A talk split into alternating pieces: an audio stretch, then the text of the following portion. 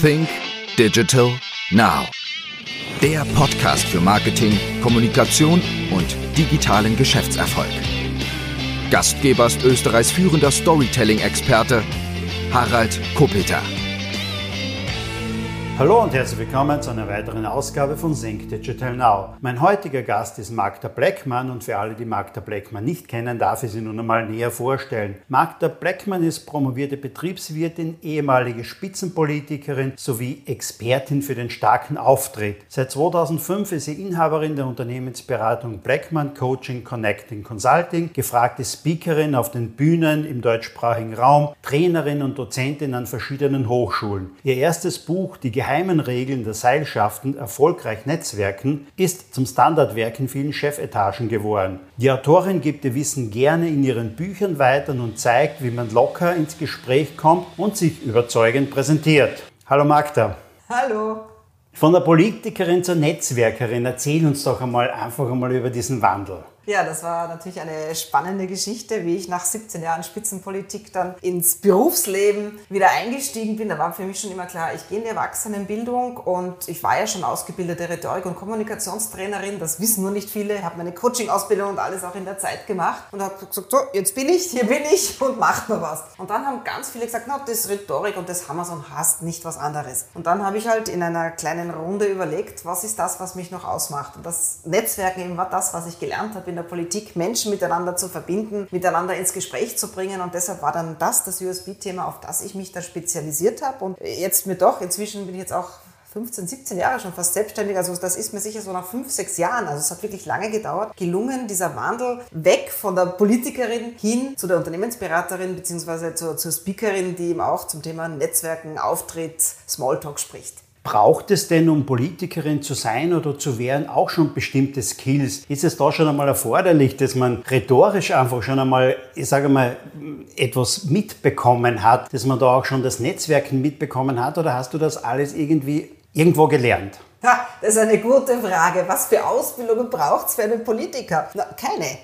Du musst nicht einmal ein Studium haben, du musst nichts gelernt haben. Politiker kann ja im Prinzip jeder werden. Nur wie wirst du es? Das ist ja die große Frage. Bei mir war das in, in jungen Jahren auch, auch irgendwie ein Zufall, dass ich halt jung war, Frau war, wie in einer aufstrebenden Partei, wo es leichter war, auch Plätze zu bekommen. Aber was, was natürlich schon war, war, dass ich mich innerparteilich vernetzt hatte, dass ich auch schon viele Menschen kennengelernt habe, gerne auch auf Menschen zugehe. Also das ist was, was man sicher mitbringen muss. Also das heißt, man muss schon ein bisschen extrovertierter Mensch sein. Ich denke schon. Wobei es sind nicht nur solche Menschen Politiker. Also es braucht schon auch die anderen, die eher Zahlen, Daten, Fakten orientiert sind. Also es braucht auch in der ganzen Politik eine gute Mischung. Also wenn jetzt nur, nur Extrovertierte wären, dann äh, glaube ich, wäre es nicht so gut für unseren Staat und für unsere Demokratie, muss ich ehrlich sagen. Also auch hier braucht es eine gute Mischung. Eben auch an Experten. Es sind ja auch oft äh, Leute jetzt auch in der Regierung, die völlig unabhängig sind und aus keiner Partei herauskommen. Die bringen da was anderes mit und das ist auch gut so. Jetzt bist du natürlich Expertin jetzt einmal für den starken Auftritt, aber natürlich auch äh, äh, Expertin, was das Thema extrovertiert, introvertiert und, und das Thema Netzwerken betrifft. Ist aus deiner Sicht ähm, Introvertiertheit, Extrovertiertheit, ist das angeboren oder, oder ist es anerzogen oder ähm, wann, wann ergibt sich das eigentlich? Naja, es ist die Frage, was man jetzt auch wirklich drunter versteht. Wann ist jemand extrovertiert, wann ist jemand introvertiert? Ja, wenn ich nur sage, jemand ist extrovertiert, der, der gern auf andere Menschen zugeht und damit kein Problem hat, ist okay, das kann man lernen. Also man kann alles lernen. Ich muss es nur lernen wollen. Ja, und ich muss, aber ich halt auch kenne viele Menschen, die introvertiert sind und, und trotzdem auch gut auf andere Menschen zugehen können. Die gehen vielleicht auf nicht zu viele zu, führen dafür tiefergehende Gespräche und das ist auch in Ordnung. Also ich sage auch gerade beim Netzwerken soll jeder das in der Form machen, wie es für ihn passt und da nicht, nicht irgendwas Unnatürliches sich angewöhnen, sondern so, wie es für einen selber passend ist und es so auch anzuwenden, weil dann wirke ich echt und dann bin ich ich und dann komme ich auch gut an bei den Menschen. Da Du hast jetzt zwei, dreimal das Wort auf andere Menschen zugehen erwähnt. Das war natürlich in den letzten eineinhalb Jahren jetzt ein bisschen schwer. Wie hat sich jetzt so das, das Netzwerken und äh, generell unsere Kommunikation in den letzten eineinhalb Jahren aus deiner Sicht verändert? Ja, gravierend gravierend. Also für uns alle war, war es ein riesiger Digitalisierungsschub. Ich meine, ich habe früher, also vor Corona auch schon viel online gemacht, kannte Zoom schon, also dadurch war das für mich nicht so schwierig, aber die, die ganze Kommunikationswelt hat sich verändert und diese Online-Meetings und Online-Konferenzen sind gekommen, um zu bleiben. Weil viele Unternehmen jetzt auch draufgekommen sind, wir können Zeit sparen, wir können Geld sparen, es muss nicht mehr so viel herumgereist werden. Und mein Glück war, dass zum, gleich in einem der ersten Monaten, wie macht man Netzwerken, wenn man sich nicht mehr treffen darf, habe ich ja auch, ich war zwar auch erst ein, ein Monat irgendwie wie paralysiert, was mache ich jetzt? Alles abgesagt, keine Termine, ich hatte auch alles in Präsenz, also das war irgendwie, was, was ist jetzt los? Und habe dann halt das gemacht, was ich kann und geschaut, wo kann ich jetzt online netzwerken. Und da gab es so Unternehmertreffen, wo man sich treffen konnte und sich ausgetauscht hat, was tun wir jetzt, was machen wir jetzt. Und da habe ich auch einen kennengelernt, der auch gesagt hat, ich möchte jetzt, dass meine Vertriebler gut online arbeiten können. Und da habe ich ihm schon ein paar Tipps gegeben. Dann haben wir uns nochmal extra online getroffen und ein bisschen ausgetauscht. Dann hat gesagt, du, dann stell doch einmal dein Konzept vor. Das habe ich online vorgestellt. Also ich habe online gepitcht. Das hatte ich vorher noch nicht gemacht. Also ich bin früher immer hingefahren zu meinen Kunden und habe das dann gewonnen und habe dann auch online online abgearbeitet. Das war mein großes Glück, dass ich gesehen habe, gleich ganz am Anfang, boah, das geht ja, was ich vorher nicht gedacht hätte, dass ich online ein, ein, ein Training, ein, ein Workshop mit, meinen, mit, mit den Kunden, mit den Mitarbeitern verkaufen kann. Das, das war für mich eine neue Erfahrung, aber zum Glück ganz am Anfang und dadurch habe ich gesehen, wow, das geht, das funktioniert und habe da dann wirklich auch ganz massiv angefangen, das auch online für Kunden, mich online zu treffen, auch online äh, Trainings zu machen, genau in diesem Bereich. Wie, wie kann ich jetzt Online-Meetings richtig machen? Wie kann ich mich online gut präsentieren? Weil das ist das, was bleiben wird. Und wir werden nicht mehr nach New York fliegen oder nach Deutschland fahren, um so einen Erstkontakt zu knüpfen, sondern da werden ganz viele sagen, na, das schauen wir uns erst einmal an, ob sich das überhaupt lohnt hinzufahren, ob man da wirklich einen Connex hat, ob das wirklich passt. Und deshalb müssen wir in der Lage sein, uns auch online gut zu präsentieren. Gibt es jetzt Menschen, die sich online leichter tun als wie im realen Leben oder umgekehrt, die sich vielleicht im realen leichter tun als wie online? Schwierige Frage. Gibt Du musst jetzt direkt überlegen. Tun sich Introvertierte leichter in Online-Meetings als wie Extrovertierte?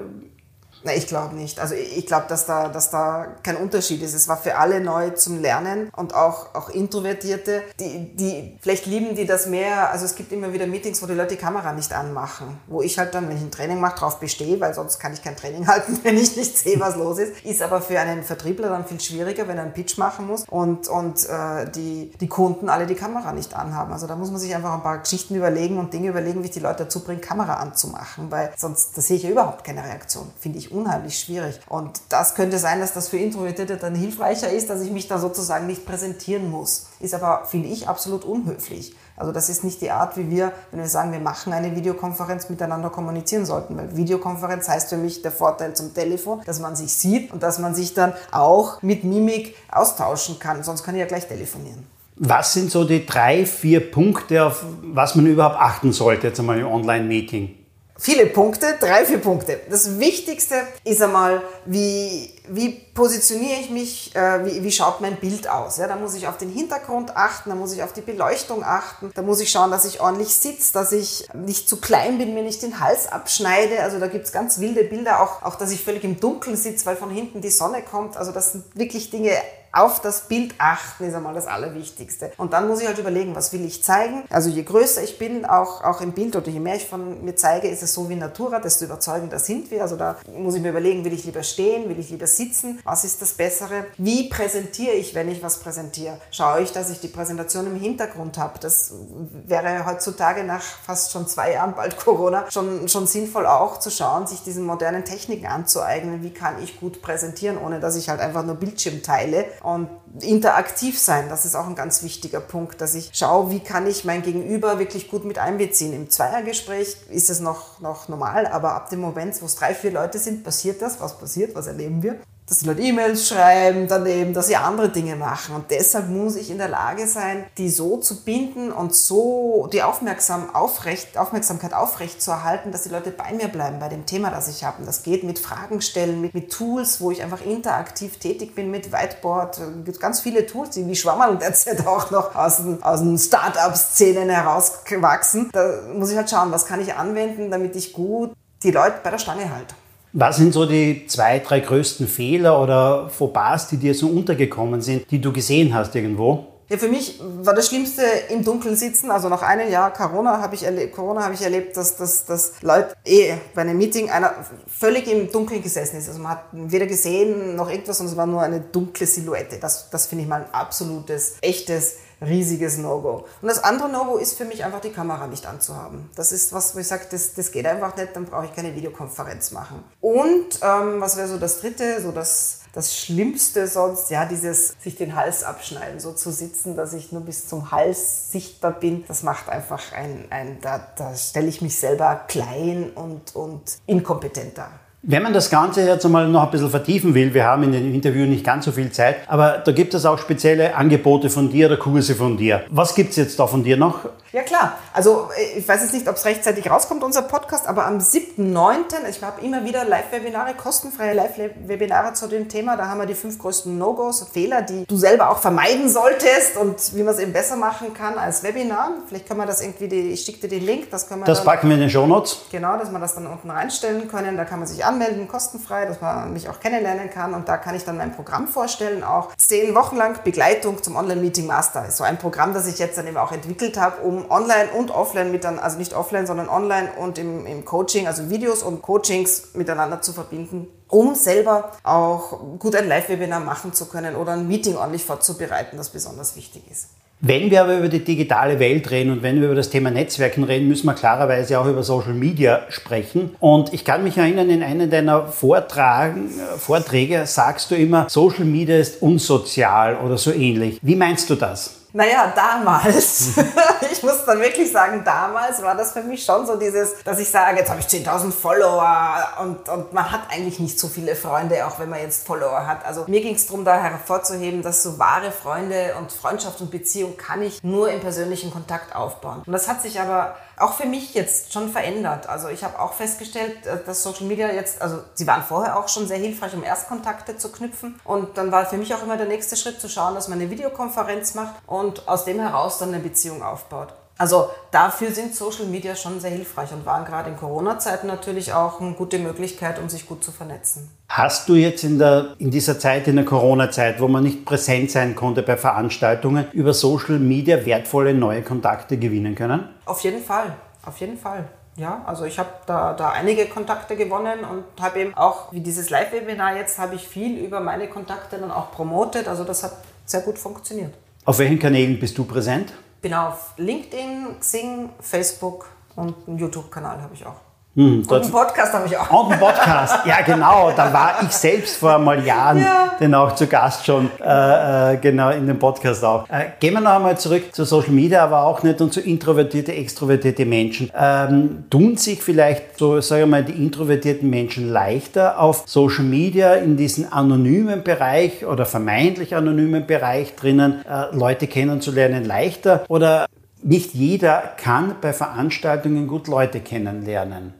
Aber auch das kann man lernen, Leute auch bei Veranstaltungen gut ansprechen. Da habe ich mein letztes Buch zum Thema Smalltalk auch geschrieben, wie introvertierte Menschen ihre Stärken erkennen und leichter Gespräche führen, weil genau darum geht es in dem Buch. Aber auf Social Media natürlich ist es, ähm, wenn ich da nicht aktiv, aber ich glaube, leichter tun sich die, die bereit sind, aktiv zu sein, die, die bereit sind, nicht groß herumzureden, sondern zu handeln. Weil auch auf Social Media muss ich die Menschen anschreiben. Also ich muss schon auch einen Schritt machen und zugehen und muss jetzt nicht warten, weil ich jemand jetzt vielleicht gerade in dem Meeting gesehen habe, dass ich mir denke, oh, hoffentlich schreiben die mich an. Das wird nicht funktionieren. Wenn, muss ich Person sein und sagen, ah, wir haben uns doch da kurz, oder du warst auch in, der, in dem Webinar, lass uns doch vernetzen. Ja, also da, da braucht es eine gute Ansprache, ein Interesse an der anderen Person. Also auch wenn mich jetzt jemand auf LinkedIn anschreibt und ich merke, das ist, da, da gibt es ja auch automatisierte Anschreiben. Ich freue mich, wenn wir unser Netzwerk gemeinsam erweitern. Das ist so eine systematisierte Anfrage. Die, die, die erweckt bei mir keine Begeisterung, dass ich sage, jawohl, mit der Person möchte ich mich vernetzen. Also das, auch da muss ich mir überlegen, wie komme ich ins Gespräch, also auch online, wie komme ich ins Gespräch, wie kann ich gut den Kontakt aufbauen. Also da wäre auch wichtig, sich die, das LinkedIn-Profil oder die Homepage von der Person anzuschauen und zu schauen, was spricht mich da an und dadurch dann Interesse an der Person zu bekunden und auf, da, auf irgendetwas Bezug zu nehmen.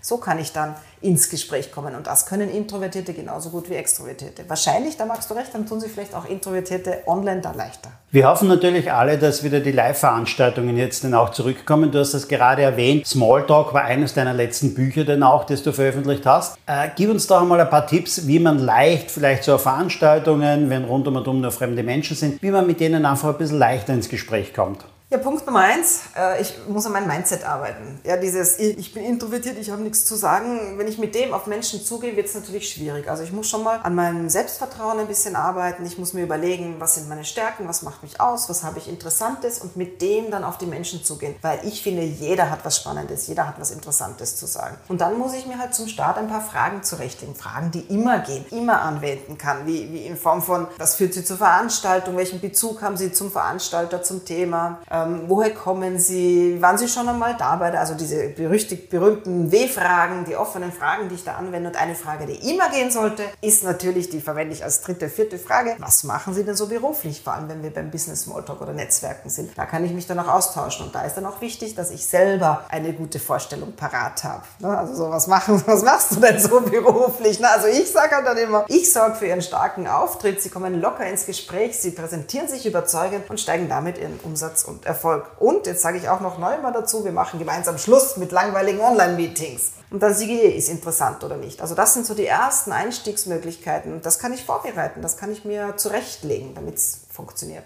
Das ist der sogenannte Pitch, den man immer vorbereitet haben sollte, im Grunde genommen auch, oder? Genau. Ja, wenn wir zu dem Thema Netzwerken jetzt noch hingehen, so ist es doch so, speziell in dieser Zeit jetzt, die wir seit eineinhalb Jahren haben, ist es wahrscheinlich äh, den einen oder anderen Unternehmen nicht sehr gut gegangen und dem ist aufgefallen, mir fehlt ein gewisses Netzwerk, wenn ich Hilfe brauche, wenn ich Informationen brauche, wenn ich Zugänge habe. Und vielleicht ist auch der eine oder andere mal draufgekommen, es wäre jetzt doch sinnvoll, einmal zu investieren in ein Netzwerk. Zum einen einmal, wie ist die Definition für dich eines Netzwerks? Was, was kann ich von dem erwarten? Was sollte ich daraus nehmen können? Was muss ich selber dafür tun? Also Netzwerken heißt für mich das systematische und bewusste Aufbauen und Pflegen von Kontakten. Ja, das ist das Netzwerken. Und Netzwerk fasse ich sehr weit. Das ist für mich alles, äh, wo man als Person in, in Organisationen, in Vereinen, in, in ja auch, auch Stammtischtreffen sich versammelt. Das sind alles für mich, also ich fasse das sehr weit, wenn es ums, was ist ein Netzwerk ist. Das ist alles, wo wir als Personen hingehen und, und uns treffen. Ja, das, das kann, die Firma ist auch ein Netzwerk zum Beispiel. Also deshalb fasse ich das sehr weit und da muss ich halt für mich immer selber überlegen, was sind Netzwerke, die für mich hilfreich, sinnvoll sind, was will ich von einem Netzwerk, will ich Informationen generieren, will ich Umsatz generieren, will ich nur ähm, soziale Projekte gemeinsam umsetzen, will ich, ja, was auch immer, ja, also ich muss einfach überlegen, was will ich davon und, und wie soll das Netzwerk sein, ja, und dann nach dem muss ich halt entscheiden und da empfehle ich immer in, in verschiedenen Arten von Netzwerken zu sein. Also ich sage immer, es braucht so ein gutes Branchennetzwerk, dass ich in der Branche gut vernetzt bin, in der ich tätig bin. Bei mir ist das zum Beispiel die German Speaker Association, wo halt die deutschsprachigen Redner auch mit drinnen sind, dass man da eben schaut, dass ich in der Branche gut vernetzt bin, weil vielleicht ist mit meinem Job mal auch nicht mehr so rosig, dann ist gut, wenn ich dann gleich ein paar andere habe, wo ich vielleicht anfragen kann oder sagen kann, ich wäre zu haben. Also das Branchennetzwerk ist wichtig. Dann ist aber auch wichtig, finde ich, soziale Netzwerke, wo man äh, karitativ was macht, wo man sich für soziale Projekte einsetzt. Das ist bei mir zum Beispiel Rotary, da gibt es ja ganz viele andere ähm, soziale Vereinigungen, die auch was machen, also dass man für sich auch irgendwas Karitatives überlegt. Und dann solltest du halt in privaten Netzwerken auch sein, weil ich sage halt auch immer, wen hast du, also sorge dafür, dass du es rechtzeitig hast, bevor du es brauchst, also dass du weißt, wen du anrufen kannst, wenn du was brauchst. Ja. Und da ist halt ein privates Netzwerk sehr hilfreich, wo ich wirklich auch ganz bewusst einfach schaue, dass ich, und warum, warum sage ich das den Leuten immer? Weil ich in der politischen Zeit meine privaten Kontakte sehr vernachlässigt habe, weil es war ja alles so wichtig, ich war so wichtig und, und da hat man keine Zeit mehr für die wirklichen Freunde. Nur, was bleibt denn nachher? Ja, also so viele Freunde waren dann nicht mehr da, ja. Und deshalb sollte man seine privaten, wirkliche Freundesnetzwerke auch gut pflegen und da auch immer schauen, dass man wirklich Menschen hat, die man anrufen kann, wenn man was braucht, dass man auch um 10 am Abend anrufen kann. Wie pflege ich mein Netzwerk?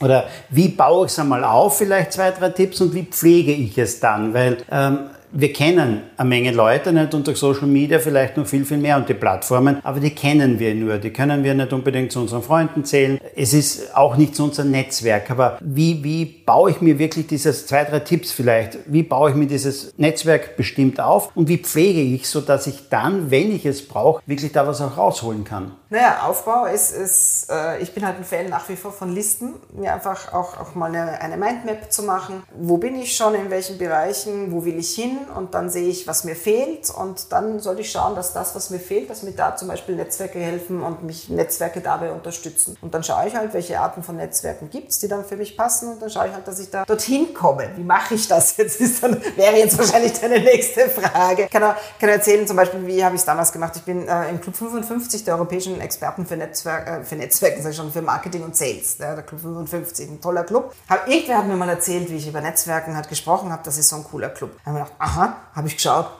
ich kannte keinen, der in diesem Club war, also halt außer so, so die ganz großen, der Kräuter war damals dabei und Andreas Buhr und die alle, aber die kannte ich damals ja alle noch nicht. Und dann habe ich gedacht, ah, aber da ist ein Österreicher.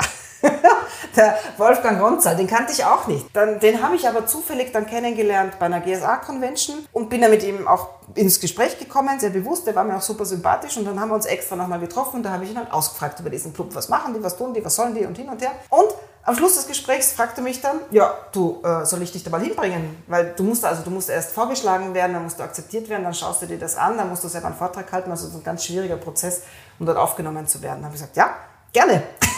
Nimm mich mal mit. Ja? Und dann so bin ich dazu gekommen. Einfach weil ich mich auch interessiert habe, weil ich geschaut habe, wer in meinem Umfeld ist dort schon, wen kenne ich da schon, wer könnte mich da dazu bringen. Und das muss ich, das muss ich halt ein bisschen bewusst. Also ich muss mir meine Ziele überlegen und dann bewusst überlegen, wie komme ich da hin und, und wer könnte mich da unterstützen und, und wie kann ich da hinkommen. Das ist halt der Aufbau. Ich muss halt auch wissen, wo will ich hin. Also da, da kann ein das Netzwerk unterstützen. Ich sollte aber nicht in ein Netzwerk geben, nur mit denen, äh, was kann ich haben, was kann ich haben, was kann ich haben. Also das ist auch der falsche Weg. Ich brauche schon einen Plan, aber dann muss ich dort natürlich auch sehr hilfreich sein. Das wäre jetzt der Aufbau und das andere ist dann, wie pflege ich, war ja deine Frage. Ne? Wie pflege ich das Netzwerk? Und das ist halt, wenn ich dann in so einem Netzwerk bin, jetzt da bei dem Club 55, die treffen sich einmal im Jahr für eine Woche, dann muss man halt dann dort auch hin. Ich meine, dort ist eh verpflichtend und muss da auch hin. aber es gibt ja andere Netzwerke, die treffen sich einmal im Monat ja, wenn ich dann nur einmal im Jahr dort bin, dann ist es auch sinnlos. Wenn, dann sollte ich wirklich auch jedes Mal hinkommen, dass ich die Menschen kennenlerne, die Mitglieder kennenlerne und dort sichtbar werde. Und was sollte ich noch tun? Wie kann ich, wie kann ich sichtbar werden? Indem ich dort eine Funktion übernehme. Indem ich im Vorstand gehe, indem ich schaue, dass ich da irgendeine Funktion habe, vielleicht irgendwann mal auch Vorsitzender werde, in, in welcher Organisation auch immer. Also bei Rotary zum Beispiel war ich jetzt auch Vorsitzende, also Präsidentin, ja, das ist ja auch schon Rotary Präsidentin. Dann lernst du alle Mitglieder dann besser kennen und bist auch sichtbar. Also das, das ist was, was ich dann halt echt empfehle, um, um auch dann den Beziehungsaufbau zu machen. Und wenn ich dann ein Netzwerk habe, dann sollte ich halt auch schauen, dass ich die Menschen dort wirklich kennenlerne. Also ich habe vorher schon mal auch so ein Jahr zum Jahr von Rotary gemacht und habe geschaut, dass ich möglichst alle Mitglieder einmal treffe, einmal sehe, wenigstens telefoniere mit denen. Das sind auch 40, 50 Leute. Ist mir dann auch ein bisschen beschäftigt. Und ja, die, die Netzwerke, die ich habe, auch bewusst die Menschen kennenzulernen, die da drin sind. Und das merkt man ganz gut, wenn man dann überlegt, wen aus diesem Netzwerk kenne ich mit Namen, mit Nachnamen und was er beruflich macht. Und wenn ich das nicht weiß, dann, dann bin ich nicht gut vernetzt in dem Netzwerk. Gibt es denn so irgendwie eine Checkliste auch, wo du mal sagst, okay, das bringt mir das Netzwerk, das sind so die Vorteile oder äh, wie, wie, wie bewertest du das jetzt alles, äh, wenn man es so sagen will? Ja, du solltest vorher überlegen, ähm, was, was will ich auch von dem Netzwerk oder was erwarte ich mir von dem Netzwerk? Du solltest überlegen, ist auch wissen, will ich jetzt auch Gewinn daraus haben oder will ich Informationen daraus generieren? Weil das ist, wenn du äh, in einem Informationsnetzwerk bist und du gerne Umsatz hättest, dann funktioniert es einfach nicht. Also das sind so Dinge, die ich vorab ganz klar haben müsste. Dann muss ich schon auch mal vorab hingehen, mir die Leute anschauen, die dort sind. Weil auch wenn man sich einmal im Monat trifft oder alle 14 Tage, muss ich mit den Leuten gut auskommen. Also das ist für mich ein ganz, ganz wichtiges Kriterium. Fühle ich mich dort wohl mit den Menschen, die dort sind? Jetzt ganz egal, ob das Netzwerk jetzt hilfreich ist oder nicht, sondern fühle ich mich wohl und bin ich auch gerne dort, weil nur dann geht man auch gerne hin. Also das ist für mich so eine Checkliste. Ähm, nicht, was kann ich haben aus dem Netzwerk, sondern fühle ich mich dort wohl und, und passt das mit den Menschen und passt das Ziel des Netzwerks mit meinen Werken zusammen. Und auch mit meinen Zielen, die, die ich für die Zukunft habe.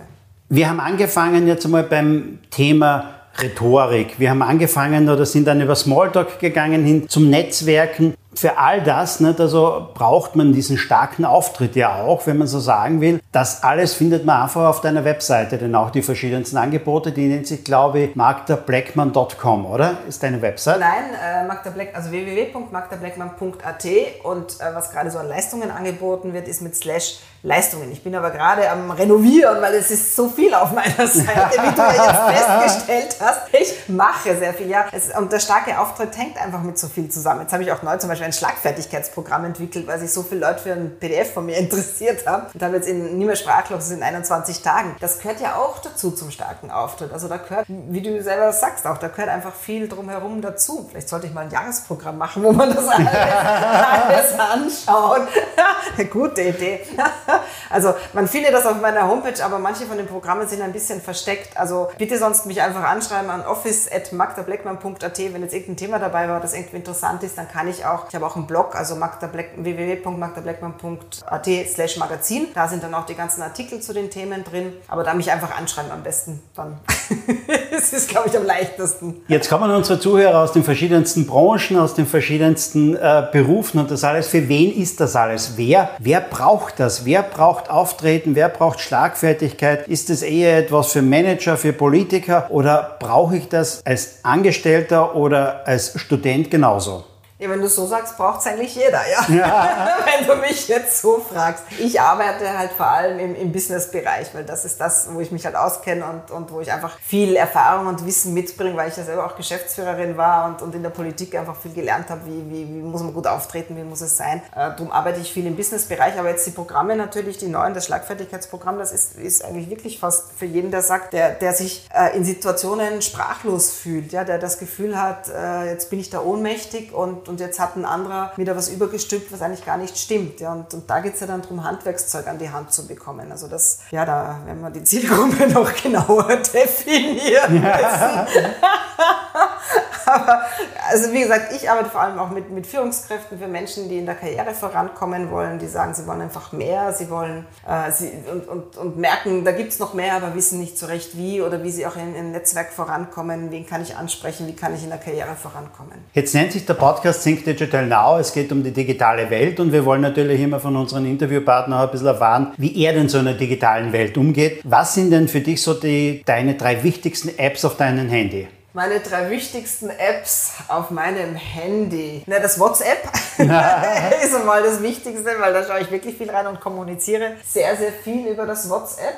Ähm, und, und, dann ist schon, also ich mache jetzt viel LinkedIn und Facebook über übers Handy auch, weil jetzt bin ich, ich bin jetzt eigentlich eher auf Urlaub zurzeit auch und da kann man das trotzdem weiter mit bearbeiten. Und wenn man selbstständig ist, sollte man auch immer damit dabei sein. Also das sind eigentlich meine drei wichtigsten. Ich habe mindestens vier Bücher von dir in meinem Bücherregal stehen. Ist es denn noch, sind es mehr noch oder sind es Sechs Bücher haben Sechs Bücher. Ja. Vier habe ich aber auf jeden Fall in meinem Bücherregal stehen. Äh, nachdem du selber Bücher schreibst, liest du Bücher lieber in klassischer Form am Kindle oder bist du eher der, jemand, der Hörbücher anhört? Lieber klassische Form. Also ich, ich lese, obwohl jetzt mit Brille, äh, also deshalb habe ich die Brille, damit ich wieder gut lesen kann. Beim Autofahren höre ich gerne Hörbücher oder auch Podcasts. Und da war jetzt einfach das Problem, dass ich so wenig im Auto war.